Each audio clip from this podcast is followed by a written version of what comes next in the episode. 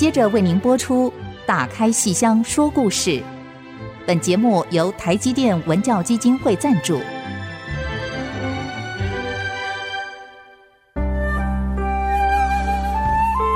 打开戏箱子，看见台上的精彩一刻。戏箱子里还有许多你不知道的喜怒哀乐、悲欢离合。让戏曲专家王安琪、罗世龙和您一起打开戏箱说故事。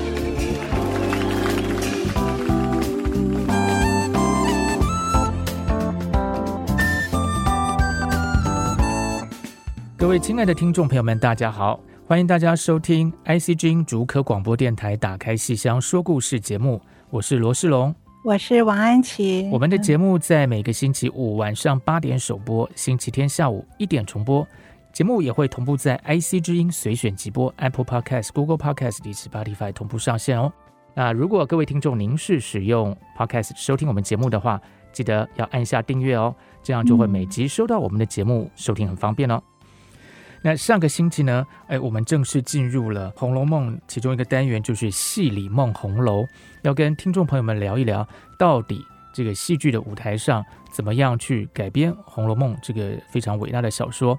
上个星期呢，我们在节目最后呢，安琪老师带着我们欣赏了荀派的唱腔，而且带来一个非常重要的角色类型，就是尤二姐、尤三姐哈。那所以今天我们就要继续来聊这么一个话题，所谓的红楼二尤。继梅兰芳之后非常重要、影响非常深刻的红楼戏，首先想先请教安琪老师，但是这个红楼二游啊，顾名思义就是两个嘛，哈，二游有两位姓尤。我印象中他们的这个背景好像比较 跟贾府没什么直接关系，对不对？是啊，这个尤二姐跟尤三姐哈，这个是民国初年的这个荀慧生的荀派戏里面的代表作，嗯、一直影响到后来。那么这个戏非常受欢迎，就红楼小说里面的红楼二游，嗯，大概六十四回到六十九回，很集中的这几回之间啊，就是非常精彩的一个段落。嗯，那么尤二姐、尤三姐他们是谁呢？他们是宁国府的贾珍，哈，甄大爷，贾珍的妻子姓尤，嗯，所以是甄大奶奶，贾珍的妻子甄大奶奶尤氏的。妹妹，嗯，可是并不是亲妹妹，是尤氏的继母的两个拖油瓶，不知道怎么讲呢？就是，呃，那那个妈妈尤老母哈，带着两个拖油瓶嫁给了甄大奶奶尤氏的父亲，是，然后就是这两个拖油瓶跟甄大奶奶尤氏之间其实是没有血缘关系的，嗯，所以尤二姐跟尤三姐跟整个贾府。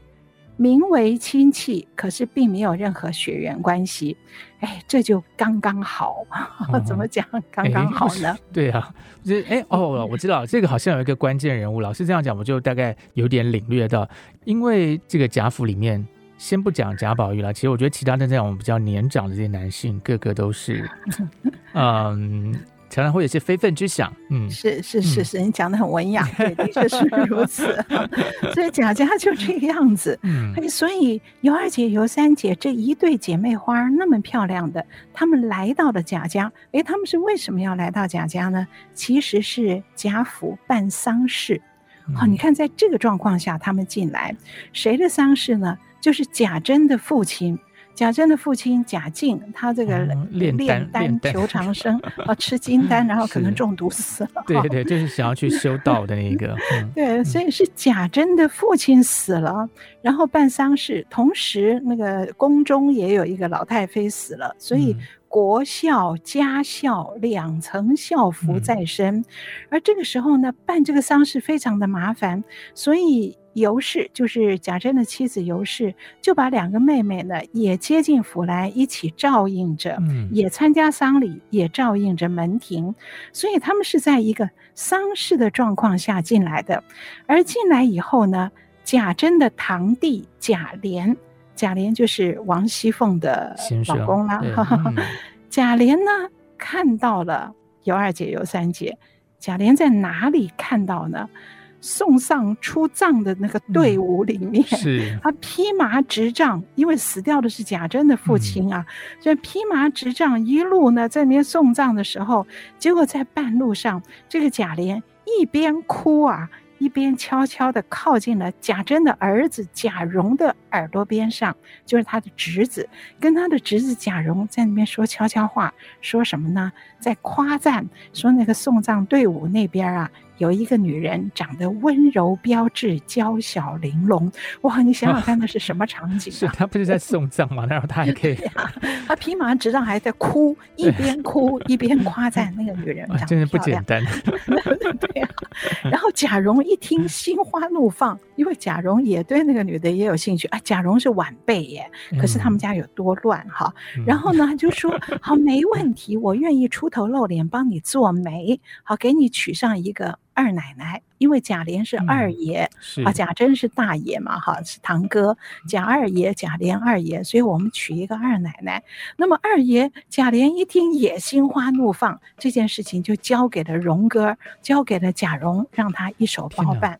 结果马上就弄成了，所以丧事一边办妥了。我我老师，我突然有一个感觉，就是贾琏呢，真的就是叫什么时间管理大师。然后好像之前那个什么不浪费时间，对啊，送葬的时候是啊。其实之前是那个做大观园的时候，好像也有找他去帮忙。对对对，他他蛮重的活的。对对对，所以就说他其实很能干啊，就是什么时间，是很能干。对，这个 真的就是时间管理的很好，反正就一分一秒都不浪费的。对，所以丧事办完了，然后他也娶到了一个。这他有王熙凤，嗯、可是又娶了一个王熙凤是他的正房二奶奶，嗯、贾琏是贾二爷，所以王熙凤是二奶奶。现在来了一个新的二奶奶，嗯、尤二姐。是，那当然不敢把她接进府来呀、那怎么能被王熙凤知道呢？对呀、啊，所以呢，就在他们附近有一个花枝巷的地方，就在那边弄了个房子。把他们安住在花枝巷内，金屋藏娇，金屋藏娇，所以金屋其实就离他们家不远，就在好好听的名字花枝巷。嗯，可是这金屋里头不只是尤二姐、新二奶奶一个人，因为尤二姐还有一个妹妹尤三姐，他们家里头呃出身不太好，所以你看拖油瓶嘛，哈，也不太有钱，很穷困，所以尤三姐根本没地方住啊。那么来了，只好跟着姐姐住。还有他们的妈，就是这个 甄大奶奶的继母，哈、嗯，那个尤老母是。尤老母也得住在这儿啊。所以尤老母带着两个漂亮的女儿，就住在金屋里面。可是这个尤老母品性也不是很好的，她都看得很清楚是怎么回事，那么她也也都放纵着。好，好，那么男的是谁来呢？贾琏当然了，名正言顺会来呀，因为是他的二奶奶，他娶的这个小三儿嘛，哈，所以贾琏一定会来。可是贾珍也来。贾珍是贾琏的哥哥，这两个是他小姨子，对，是尤氏的妹妹，是他妻子的妹妹，名义上的妹妹。那贾珍也来，表面上说是庆贺我的堂弟贾琏娶到新小三儿，那其实他是来接近两个小姨子。贾蓉也来，贾珍的儿子贾蓉也 来。老师，你知道这是很像是什么呢？我们有时候去补习的时候要团报，你知不知道？就是呢，好像说三人成行可以打折 那种感觉。哦、我觉得他们就是觉得说，哎，所以就一起来嘛，就是好像。哎呦，所以这是什么场面呢、啊？对不对？哈、嗯，真是很难堪。嗯，那么尤二姐，尤二姐这个个性，你可以说她忠厚老实善良。他也软弱，嗯，而且他也不是无所求哦，因为他一无所有，所以他很高兴我可以攀进贾府，嗯、所以也有这么一丝借此得以栖身的这么一个欲望在这里啊、哦。那么基本上还算是一个正面的人物了哈，这个、嗯、就可怜人了哈。是。那么尤二姐呃甘于做这样的小三。可是尤三姐看得清清楚楚，她的个性不是这样。嗯，她起先就劝姐姐不能够跟着贾琏。这贾琏别的不说，她自己的个性不说，她家里有个王熙凤，谁不知道是泼辣货是凤辣子？你怎么可你去做她的小三儿？你这将来怎么活呀？嗯、可是尤三姐怎么劝她的姐姐跟那个尤老母都不听，啊，劝不了。他也只得跟着他们，就来到了花之巷金屋之内。那么他说：“我要保护我的姐姐。”嗯，可是他怎么保护？他别说保护姐姐了，他自己都保护不了自己。嗯，所以贾珍跑来了，跟着贾琏一起来了。然后来了之后，摆上一桌酒，我们今天要喝酒。然后贾琏把自己的小三儿、自己的妻子尤二姐遣走。哦，你再去厨房里搞点什么，把他遣走，干嘛？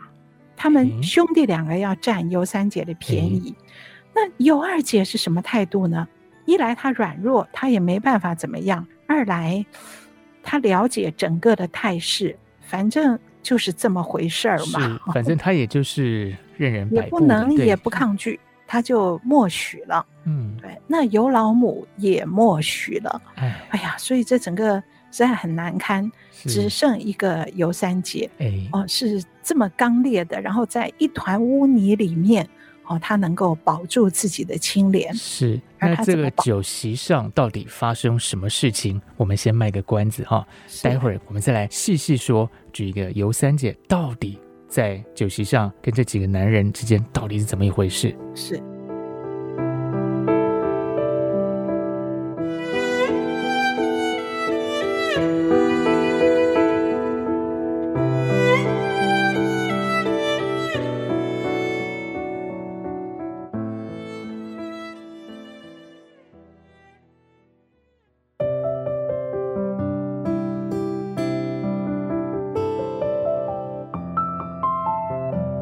欢迎各位听众朋友继续收听《打开戏箱说故事》。在上一节节目里头，我们讲到一个诶非常特别的角色，就是在酒席上的尤三姐哈。刚才老师说到，这个尤二姐跟尤老母都被支开了，那席间只剩下尤三姐一人面对豺狼虎豹，那这餐饭怎么吃下去呢？老师，这到底发生什么事情呢？对，尤三姐非常清楚他们要干嘛，嗯、那她如何捍卫她自己，所以她就只好。哼，你们想伸手来玩我，我先伸手玩你们，啊、好，就是 先下手为强，很厉害。嗯、好，用一个这样的一个态度，然后他就起先笑脸迎人。哦，好，今天要喝酒啊，好，我们来一起喝一个痛快。然后贾珍、贾琏就说：“今天呢，我们可得跟三妹妹喝一个双杯呢。”哎呦，这个喝双杯，我们都知道是什么意思。是，就尤三姐一听啊，哦。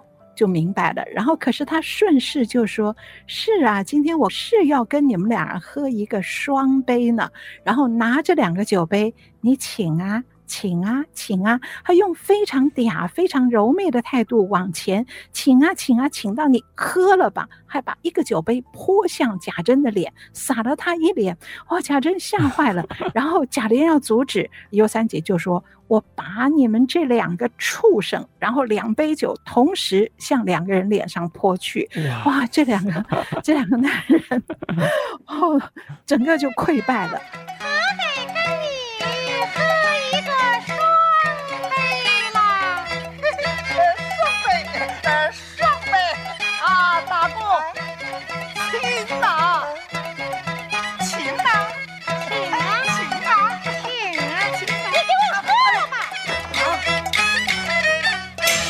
这时候锣鼓一响，尤三姐开始啊、哦，就唱了一大段快板，嗯，大骂贾琏与贾珍：“我姐姐为人懦弱，遭勾引，陷入你贾家万丈坑，骗去一人，你心不死，又来欺凌清白人。三姑娘生就刚烈性，笑你们瞎了狗眼睛。要饮酒来，我就同你们饮。好，很高的腔，好。”啊，今儿个我可要跟你们喝一个痛快了！哎，他又用笑脸对他们。哇哦，这会儿贾珍敢喝吗？我我不喝了，我不喝了。啊，尤三姐说：“怎么你不喝了吗？不喝了，不喝也不成。哈，你要想不饮，偏不成。这杯酒要你饮，来把这杯酒给我喝了。我不喝了，我不能喝了。你不是要喝双杯吗？你喝了吧，就又把这个。一下子泼到他脸上，所以一杯一杯的泼。然后贾琏要阻止，尤三姐转过来对贾琏说：“哦，我还得跟你喝一个 痛快呢，哎、所以要阻止都要逃都逃不了了。”然后各自又泼了好几杯，然后最后唱一句：“三姑娘陪你们饮一个尽兴。”我要尽兴，很高很高的腔，唱完陪你们饮一个尽兴。然后他背。他背过身去，在那边倒酒，而这两个男的蹑手蹑脚的想要往外溜，哦，这刻他们是要逃都来不及了，他们想要往外溜，而尤三姐叫他们慢着回来。哟，你们俩人想溜啊？啊，那太阳说：是是是，天色不早，我们要回去了，我们要走了。尤三姐转过身来，大叫一声：站住！三姑娘的酒性儿还没足呢，给我站在一边，看着你三姑奶奶我一个人喝，哇、哦，好厉害！然后下面的戏剧动作是什么？是尤三姐跳上桌子，然后撕开胸襟。哇！站住！你三姑娘的酒性还没足了，给我站在一边看着你三姑奶奶一个人喝。这是舞台指示撕开胸襟，而这个是小说里面有的。嗯，你看小说这段写的好精彩哦。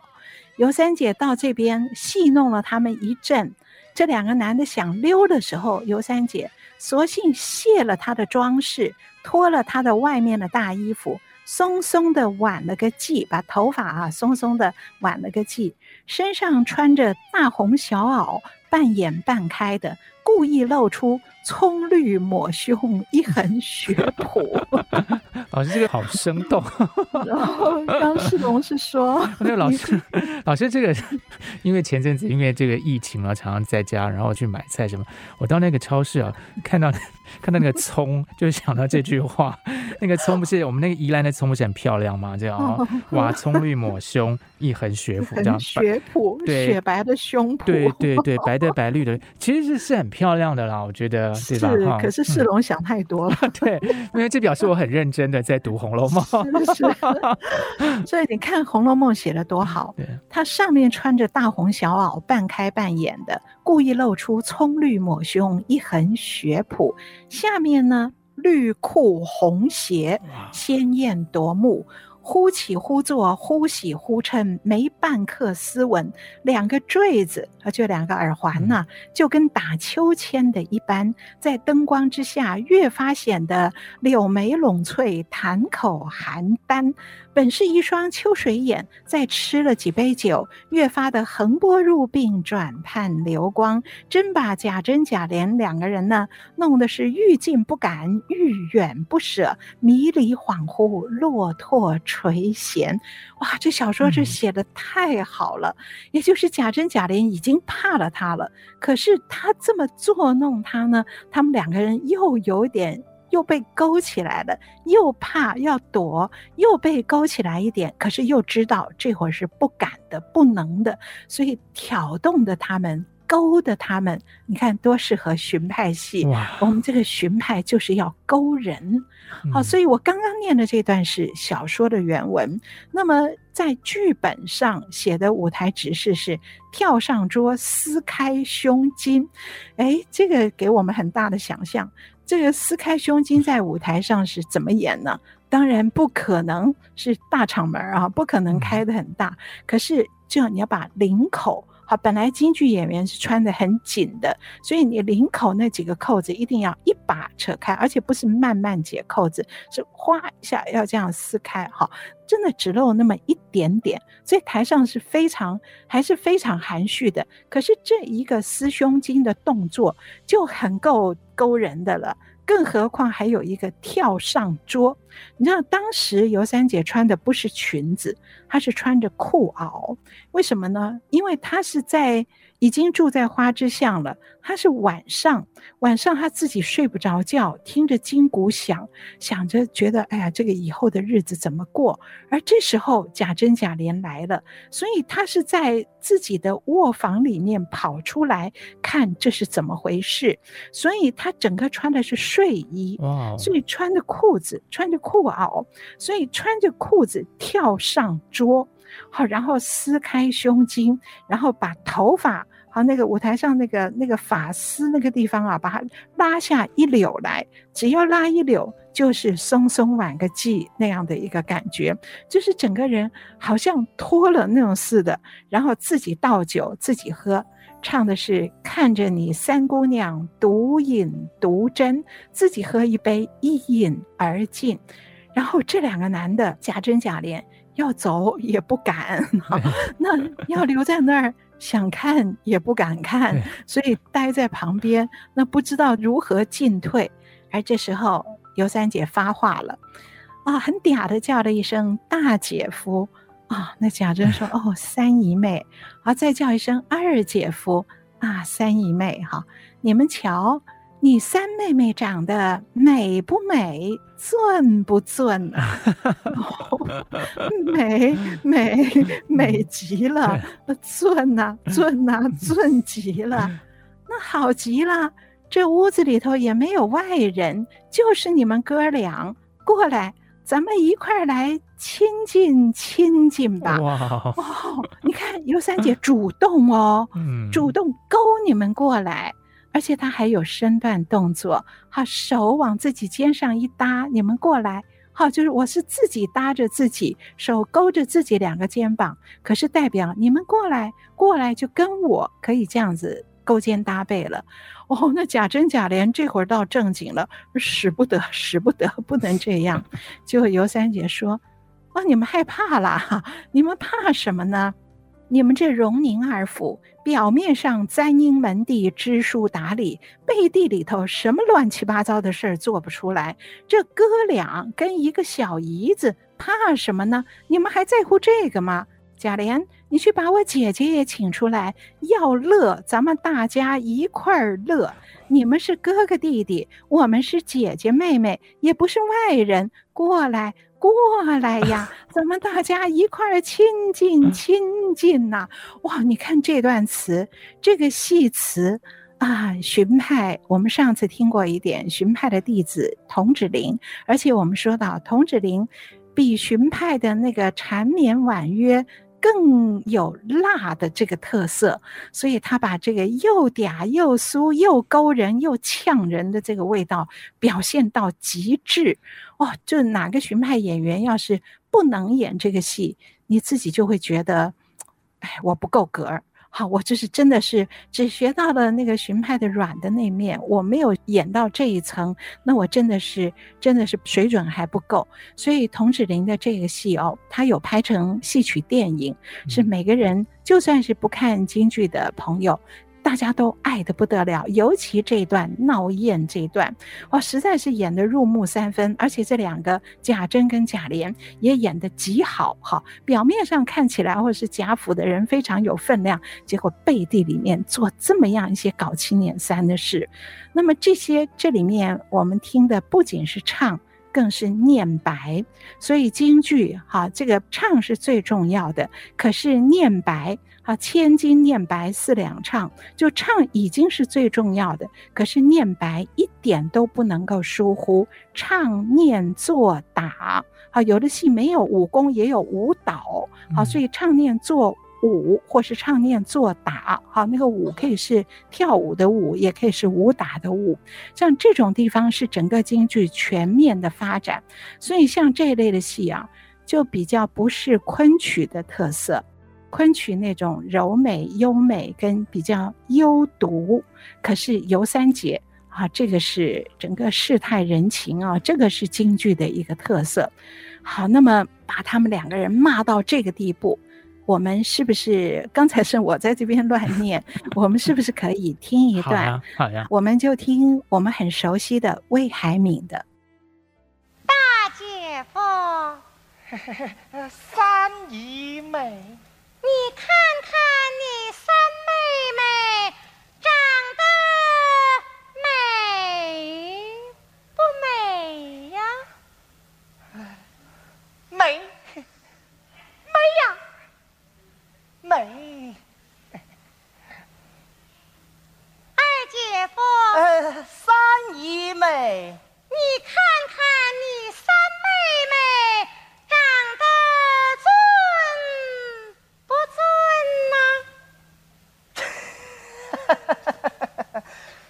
尊，哎呀呀，尊的很呐。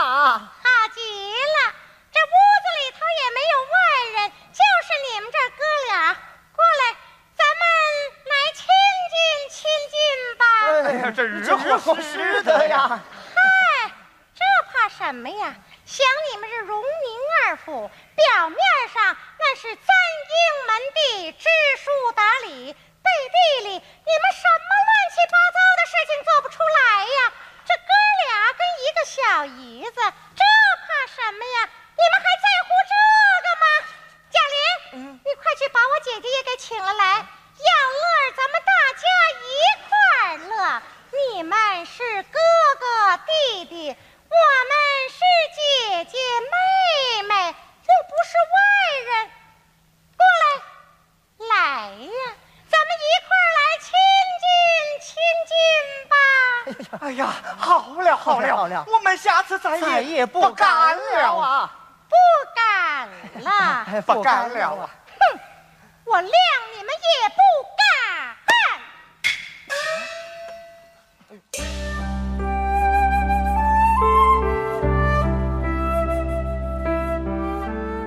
欢迎各位听众朋友继续收听《打开戏箱说故事》，我是罗世龙，我是王安琪。在上一集的节目里头，我们听到了这个非常精彩的哈荀派的唱腔，又再加上刚才老师讲这个故事讲的哇这么生动，然后哇听到这个故事要听到这个唱腔，我觉得我耳朵里都辣出油来了这样子。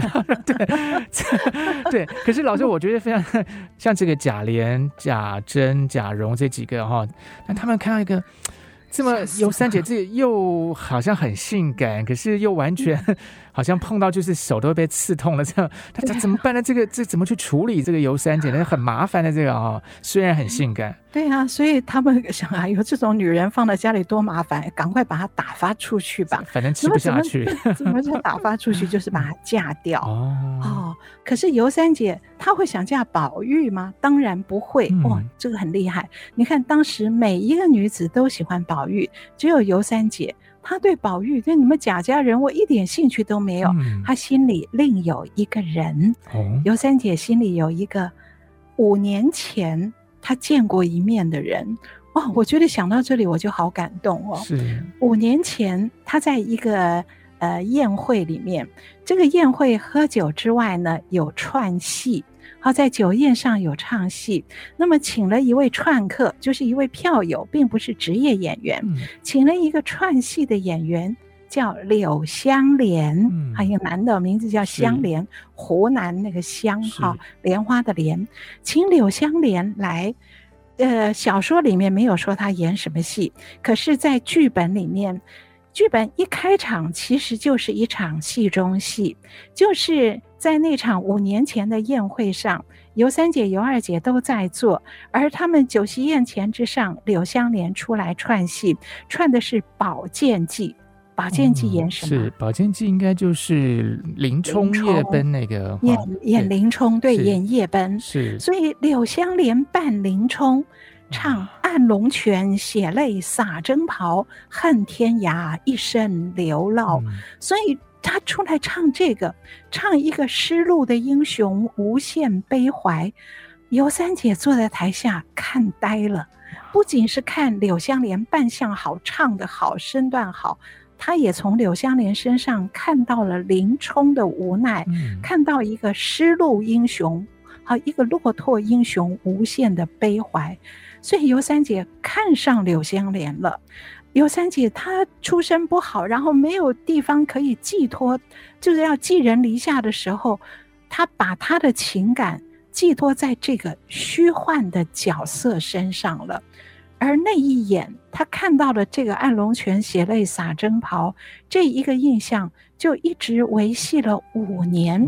尤三姐一直想着柳湘莲，哇，这个是让人好感动的事情情至深的一个人的感觉。对，那刘香莲根本不知道他，嗯、根本不知道有个人这样盯着看他。而 很好玩的是，这场演出看上刘香莲的不止尤三姐。还有人哎，为为什么这个嗯，那还有人看上刘香莲？我好像哎、欸，有点大概可以猜得出的，是薛宝钗的哥哥薛蟠，小霸王。嗯，薛蟠这个家伙不是好人。其实薛蟠不是第一次看上这样子的，对，他看上我。对，他眼中呃男色女色都喜欢。反正他就是应该是说，我觉得对薛蟠这个角色来讲，就是。啊，他他有急用的时候，他反正谁都好，就就有时候就这个感觉。好，读小说就这样的感觉啊，哈。对，嗯，所以很好玩的那一场戏中戏，有尤三姐深情着凝望着柳香莲扮的林冲，嗯、也有薛蟠深情着凝望着柳香莲这个长得很好看的男人。然后散了戏以后，他爱慕难色，他就去纠缠柳香莲，嗯、而柳香莲也很厉害哦。不动声色，步步为营，引军入瓮，暴打一顿啊！柳湘莲把薛蟠暴打一顿，哇！然后惹了官司，他远走他乡。哎，那这个地方，我们看那个红学专家康乃馨老师他的分析柳湘莲的个性，他说，可见柳湘莲的个性里容不下任何一点尘埃，嗯，任何一点杂质，就是不纯净的东西，他都容不下，所以他对薛蟠是这样的暴打。也可以看到他是有冷面绝情的一面，嗯、那么可是柳湘莲做了这个动作就远走他乡，那么尤三姐呢，就五年见不到柳湘莲，也没有她的下落。嗯、可是，在尤三姐想起来，她的唱词里就是，没想到那天我看了她的《林冲夜奔》，一曲悲歌成绝唱。他书剑飘零走四方，所以尤三姐的那个幻想，对于柳湘莲形象的幻想，啊，竟然是一曲悲歌成绝唱。他书剑飘零走四方，而对柳湘莲而言呢，跟薛蟠他们两个人这次暴打一顿，结果再次。出场，无论是在小说里，或是在戏曲舞台上，再次出场的时候，两个人携手出场，化敌为 友。啊啊、这 也是很奇怪哈，这个为什么就突然变好了呢？对啊，就是后来过了好一阵子，然后这个薛蟠在外面啊碰到了麻烦，然后柳湘莲就出手。嗯就救了他，结果两个人就化敌为友。所以柳湘莲也有他的侠义之气，是他武功本来就很高，不只是在台上能唱林冲，他本身就有很高的武功，所以他有他的豪侠之气。那么，可是柳湘莲他又救了薛蟠，那么戏里面的唱词也写得很好，说他们两个一起出来，他唱“水尽山成日轮转，聚散离合俱偶然，如此的恩仇非我愿”，哦，这样的恩仇不是我所愿意的。然后薛蟠就打断他：“你唱的那么感慨干什么？你打了我一顿，又救了我一命，这恩怨情仇不都是谁都算不过来的？得了，什么都别提了，咱们喝酒喝。”酒一杯在手，快乐逍遥。嗯、然后柳湘莲就对，罢了啊，酒旗之下且流连。嗯、所以这个是戏台上给柳湘莲的词，小说里的情节也是一样。哈，打了我一顿，又救了我一命。嗯、那么可见柳湘莲的个性，除了我们刚才说的冷面绝情、不容尘埃之外，他也有很轻率的一面。嗯，他出尔反尔之间，并没有。仔细的评估，并没有很清楚的一些判断的，是。所以这个人的个性，哎，碰上了尤三姐，尤三姐碰上了他，嗯，尤三姐是何等斩钉截铁之人呐、啊，竟然碰上了，看上了这么一个他。柳湘莲常常就是突然而来，突然又去，倏忽而来，倏忽而去，他浪迹天涯，来去无踪。好像飙风，好像迅雷。那他对于他周遭的人事物，并没有要去钻研、要去投身的热情，嗯、所以他在戏曲界，他不会是职业的演员，他不会终身投入，嗯、投入成为他的终身事业。他只是一个串客，是偶尔客串。他又孤高自赏，唯我独清。好，可是。他也绝情冷面，也轻率，嗯、也出尔反尔。偏偏这样的人被尤三姐看上，尤三姐何等斩钉截铁啊！是，所以贾琏说要把她打发她嫁出去，结果她说：“我要嫁，我只嫁一个人，柳湘莲。有她我就嫁。”找不到他，我吃斋念佛一辈子不改，这是我的终身大事，一生一死绝无儿戏。然后他把头上的金簪拿下来，啪的一声折断。他说：“我这句话有一句不真，就如此簪。”哇，这尤三姐好可爱，哦，刚烈的一个人哦，好刚烈的一个人哦。嗯嗯、那么贾琏当然也就帮他去找了。嗯、所以贾琏这个人起先在调戏他的，可是到这一刻迫不及待的把他嫁出去。嗯、我还是刚才那个意见啦，就是觉得贾琏算是蛮务实的这个时间管理大师。反正这个东西没什么用处，就赶快把它做一个了结。对对对，就是还有别的事情要忙，这样子就先这个先告一个段落。对对对，所以想起来贾琏也有他可爱之处。是是是，然后他真的就在外面，还真的就找到了柳湘莲。也是很很有效率的。你看这个柳湘莲这样跑了，怎么打了人 呢？浪迹天涯。对，然后贾琏就还把他弄来了，这样子，对，也是蛮厉害。而且也很务实啊，就跟他说：“哎呀，我跟你做媒，好，那你答应的话，你要一个信物给我。”对，然后所以不是口说无凭。对，然后柳湘莲给了他随身带的宝剑，他们的传家之宝鸳鸯宝剑。哦，鸳鸯宝剑。这个鸳鸯宝剑听起来这个名字很有玄机啊，又是剑 又是爱情的这个象征哈。那到底鸳鸯宝剑以及尤三姐的婚事到底能不能成功呢？我们先休息一下，待会来继续跟安琪老师聊尤三姐跟柳湘莲。好。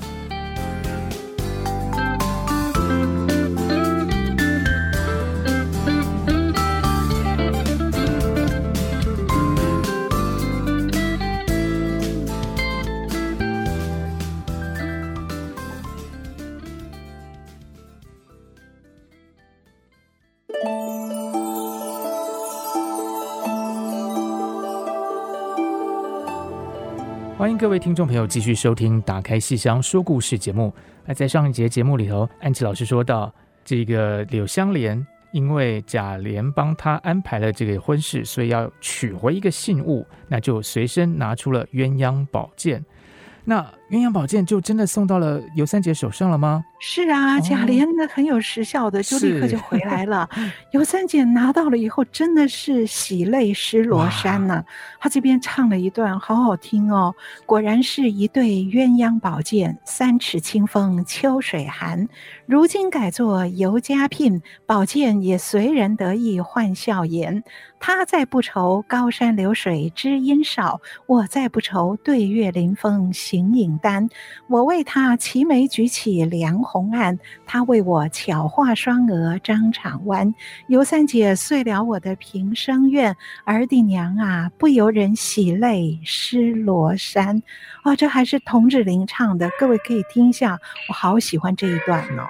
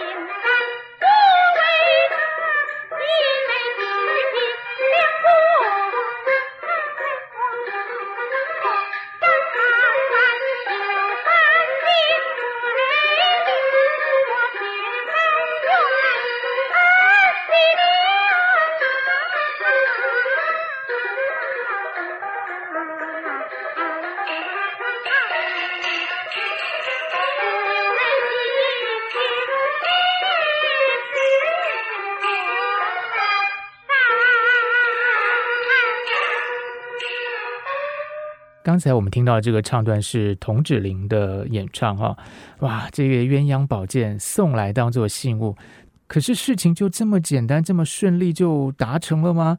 那柳湘莲就真的要跟尤三姐就结为鸳鸯了吗？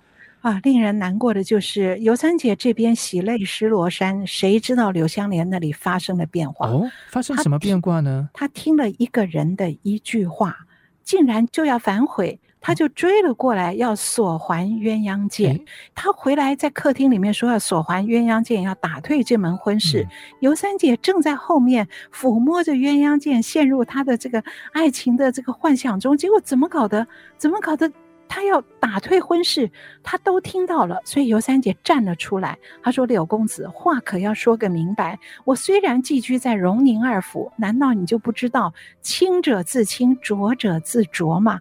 而刘香莲冷笑：“他谁人不知荣宁二府，只有门前那对玉石狮子才是干净的。”哇，好严重的指控啊！好严重哦！所以尤三姐没有办法接受这个事实。你想想看，他是一个多刚烈的人，哈、嗯，他所以感叹呐、啊：“我保得了清白的身。”也保不了清白的名，他用多大的方法捍卫了自己，结果传出去的竟然是这样，所以他把宝剑拿出来还给柳湘莲，还君宝剑悲生梗，且借龙泉我表寸心。他借龙泉抹脖子自尽了，当场当场死在当场死在柳湘莲跟他的母亲和姐姐的眼前。啊，然后这个柳湘莲到这一刻看到了鲜血，才知道这个人真的是清白的，是刚烈的。所以柳湘莲这个人真的是莽撞啊。然后他非常后悔的走了出去，要走到哪里去呢？看到一个道士，然后他跟着这个道士，随着道士飘然远去，斩断了自己的头发，叫斩情悟道。随着道人飘然远去了，所以这样的一个人物啊，好，他最后只有从空门中解脱。那么这个人物竟然碰上尤三姐，真的是让我们看到这边觉得非常非常难过。尤其对照起前面尤三姐在闹宴酒宴上是怎么样捍卫自己的清白，结果传出去的名声却还是这样。是。就相对于那些呃贾蓉啊、贾琏、贾珍这些，对于情感是一个有点随便的这种态度哈。然后那他一个这么坚持的心态，但最后其实好像下场也没有比较好哦。这样一个悲剧结局。嗯、可是我们也要问，到底是哪一句话？对，柳湘莲把鸳鸯剑给了贾琏定了亲，可是听了谁的哪一句话？对，他来反悔。嗯啊，好感慨哦！小说里面有印象，是 宝玉。宝玉说了一个很 轻忽的一句话。嗯，对，宝玉说：“听说哦，你定了亲哦，他恭喜柳湘莲，真正一对尤物。”嗯，宝玉说了这一句，哇，这一句话害了尤三姐一条命。至于这个小说里为什么安排贾宝玉说了这样一句话呢？那。我们也想不清楚，然后有很多。那有时候贾宝玉他就是比较随性吧，我我自己觉得啦。对，而且他有时候想到什么就说什么，他很率真的一个人。对对、嗯，所以的确就是很多人的解释，就是宝玉其实也不了解里面的实情，嗯、他根本不了解尤三姐，他只知道有个花之巷，然后贾琏娶了尤二姐，然后三妹妹也跟进来了，然后贾珍、贾蓉他们常常当着下人的面跟他们这对姐妹调笑，宝玉好像模糊知道这些事情，可是他对尤三姐并不了解，而他跟柳湘莲是好朋友，所以柳湘莲。跟尤三姐结亲，他对好朋友他不满，他就说了他们那个整个场景那个实话，这是一种解释。而另外有一种解释，我觉得更能够打动我，就是有一些红学家说，宝玉就是一句无心之言嘛，嗯，他就是随便说了一句，他要说人家漂亮，结果说了一对尤物，一句无心之言，更可见。好人未必都做的是好事，嗯，所以我们看到命运是这么样的诡谲多变，所以这就是红楼梦》这个小说伟大的地方。它并不是所有的好人都一步一步做好事，就有时候好人就偏偏在某一个关键时刻，一句无心的言语，或是半无心半不了解，就害了刚烈女子一条性命。是，所以竟然这个小说里安排的是宝玉说的这句话。哎，可是你想想看，剧本里、舞台上，哎，刚才从头到尾没有宝玉的戏，然后 是啊，这个世龙你就知道，你你戏剧系的你就知道，嗯、如果我们编剧。突然在这个地方，对，要安排宝玉出来是有点麻烦的。对，很麻烦，怎么安排贾宝玉出场？贾宝玉出场不是一个随随便便的。对呀，你要派因为剧团里的当家小生 来演贾宝玉。贾宝玉这么重要的角色，我花了时间去 audition 一个角色出来，结果就跟他说：“你就出来讲一句话。”尤物就讲对这这一对尤物，会让整个剧组觉得很麻烦，然后又变成害死那个女主角一条性命，那个观众受不了的。所以在剧本里是不可能安排贾贾宝玉的。那这个剧本里安排谁呢？好像也没别人可以挑了，就是、对，就是薛蟠。薛蟠，所以当时是柳湘莲跟薛蟠手牵手一起出来，然后在中途路上碰到贾琏，嗯、然后在酒馆里面，薛蟠喝醉了趴在那儿，然后贾琏就跟柳湘莲说这个亲事，然后说好的亲事拿了鸳鸯剑，贾琏走了，然后薛蟠酒醒了，酒醒了以后就问他人说他走了，然后柳湘莲说定了一门亲事，然后。薛蟠一听，哦，定的尤三姐啊，哦，真正一对尤物。由薛蟠来讲，就编剧的人来说是非常方便的，因为他他的确就在那里嘛，哈、哦，他是非常方便，而且也合乎剧情里的因果关系。因为薛蟠先前不是被柳湘莲暴打一顿吗？嗯、那么后来虽然柳湘莲救了他，可是终究好像有仇没报，所以在这里说一句。这么一句话，那么呃，结果如何？薛蟠是不必负责任的。是，所以编剧跟写小说真的不一样。所以不同的文类、不同的文体，我们不可能要求剧本戏曲的演出是百分之百合乎那个小说里面的那样的一种境界。好，因为戏曲舞台上有另外的一种表现的重点。是啊，可是不管是宝玉还是薛蟠。哦，好可怜的尤三姐啊！但这两集的节目让我们也注意到，就是说，像《红楼梦》这么一个呃内容情节都这么丰富的小说，真的要把它搬到舞台上的时候，其实还是上个礼拜老师提到了一个重点，就是人物的这个形象的饱满，怎么去刻画它，这个其实是要花蛮多的构思哈。那其实我们今天时间也差不多到了，但是我觉得那个红楼二游这个老师提到这两个很重要的角色，其实我们今天只讲到尤三姐，游三对，其实还有尤二姐，那我们就留到下一次的节目再来跟听众朋友们聊喽。聊红楼二游的尤二姐，还有王熙凤大闹宁国府是。那今天的节目到这边差不多要告一个段落了哈。这秦小妹娶秦归地府，冷二郎一冷入空门哈。这个尤三姐的下场让人觉得非常的感慨。不过我们的节目会继续跟大家再来聊更多更精彩的《红楼梦》戏曲。那今天节目就先进行到这里。我们的节目也会在 IC 之音随选直播、Apple Podcast、Google Podcast、Spotify 同步上线，欢迎大家收听。如果听众朋友您是使用 Podcast 来收听的话，要记得按下订阅，不要错过任何一集哦。嗯，订阅。对，对节目有任何的建议，欢迎到 IC 之音网站打开“西厢说故事”节目页面留言，网址是 triple w 点 ic 九七五点 com。打开“西厢说故事”，我是罗世龙，我是王安琪，我们下次再见，拜拜。嗯，拜拜。